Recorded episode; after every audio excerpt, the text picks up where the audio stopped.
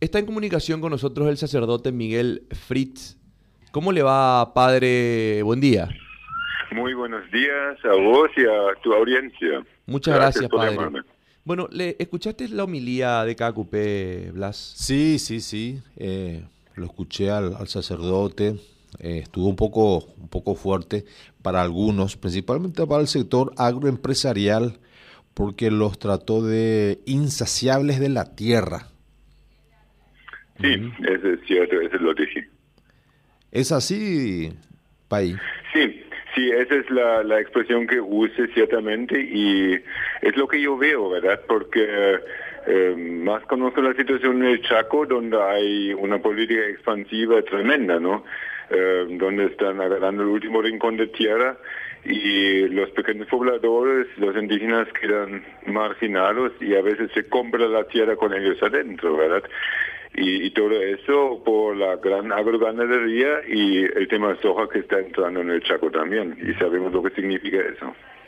Padre, eh, también en uno de los temas hablaba de la criminalización de las de la tierra, de la lucha por la tierra, que fue también uno de los puntos en el, en el primer día del novenario, donde hablaba de, bueno, de la nueva ley o de la modificación de, de la criminalización justamente por la por la, las tierras, eh, en este caso por, por la gente que va a... sí, la, la ley 6.830, ¿verdad? Sí, la ley que eh, presentó... Que llama mucho la atención con una velocidad tremenda que se promulgó esa ley y detrás de eso evidente hay intereses justamente de la gente que mencionamos y la, el interés es de convertir a los indígenas y campesinos que están luchando por un pedazo de tierra en invasores de la tierra, ¿verdad? Y es, es triste ver que hay jueces, fiscales que se prestan a eso. Y esta mañana tenemos un nuevo ejemplo. En Cerrito, justamente una de las comunidades que mencioné ayer, que están haciendo un desalojo. Y en el mismo, uh, en el mismo documento de fiscalía dice que en cada caso hay que emplear fuerza, es decir, incitando a la violencia, ¿verdad? Y esa es una cosa impresionante y están sufriendo y, sabemos que hay 80 casos todavía en carpeta, ¿verdad? Y entonces eh, están a la fuerza queriendo sacar a la gente más pobre de nuestro país de su tierra, que están luchando por sobrevivir para eh, jugar en las manos de lo que ya tienen miles y cientos de miles de, hectáreas. Claro, usted, usted, usted se refiere a este proyecto que hace poco fue aprobado en el Congreso, una ley conocida como Zavala Riera, que, busca eh, aumentar de ser un delito a un crimen las invasiones de tierra. Sí, y aumenta incluso la pena, ¿verdad? Sí, a 10 años. Sí, exactamente. A eso no, y, tenemos muchos casos donde líderes indígenas que están luchando, ¿verdad?, con su comunidad, son imputados eh, como terroristas, como invasores, como cualquier pretexto y con la imputación, con la denuncia ya comienzan todos los casos, comienzan a actuar las instituciones judiciales y, entonces la gente eh, que no tienen abogados eh, aterrizan en la cárcel. Y eso es lo que se quiere, para que la comunidad quede sin cabeza, que quede sin orientación y que tranquilamente se puede seguir eh, invadiendo de hecho de parte de los vecinos agroganaderos y sojeros eh, estas comunidades y, quitar el último mundo que hay. Totalmente de acuerdo con la existencia de latifundistas en nuestro país. De hecho, cerca de 2.000 personas son las dueñas de casi 30 millones de hectáreas a nivel 12 país. Mil, 12 mil, sí, 12 mil eh, dueños de 30 millones de hectáreas. Y los indígenas en total son, digamos, 150 mil y eh, tienen un como un millón de hectáreas que son ni 3% de la, de la superficie del territorio nacional, ¿verdad? Entonces, ponga la relación, ¿verdad?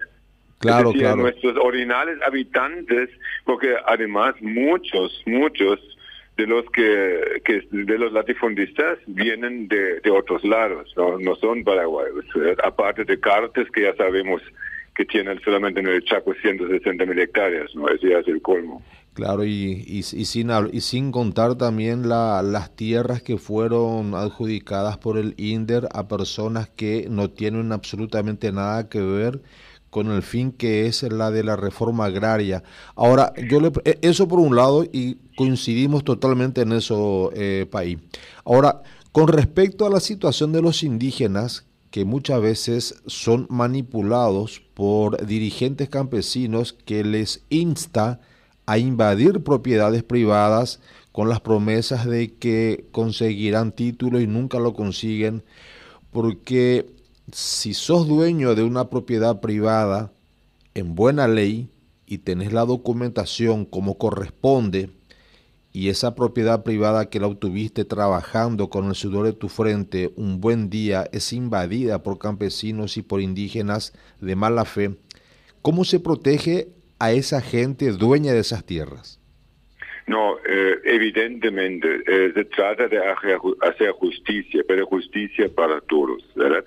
Eh, yo no digo que todos los que compraron y consiguieron tierra están labrando tierra que son malintencionados o, o son criminales. No podemos decir eso de ninguna manera, ¿verdad?